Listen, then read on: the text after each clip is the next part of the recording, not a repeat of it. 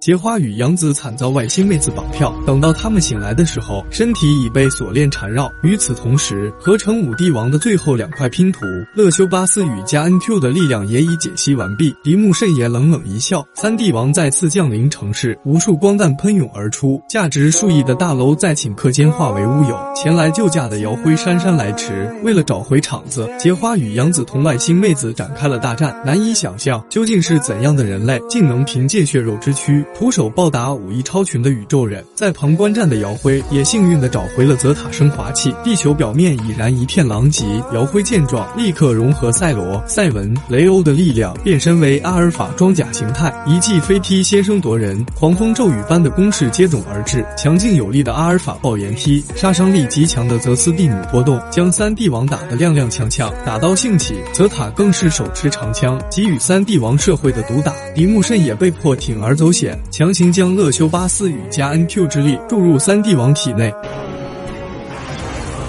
超合体怪兽五帝王登场，姚辉也不犹豫，立刻融合初代艾斯泰罗的力量，变化为贝塔冲击形态。不愧是赫赫有名的吃瘪形态，一出场就落入了绝对下风。五帝王的一发贴脸光线，更是将泽塔打得头晕目眩。后者不依不饶，舒展羽翼飞至空中，杀招灾祸火花喷涌而出。泽塔也同样发出大招泽斯蒂姆升龙拳，却被五帝王从空中直接轰落。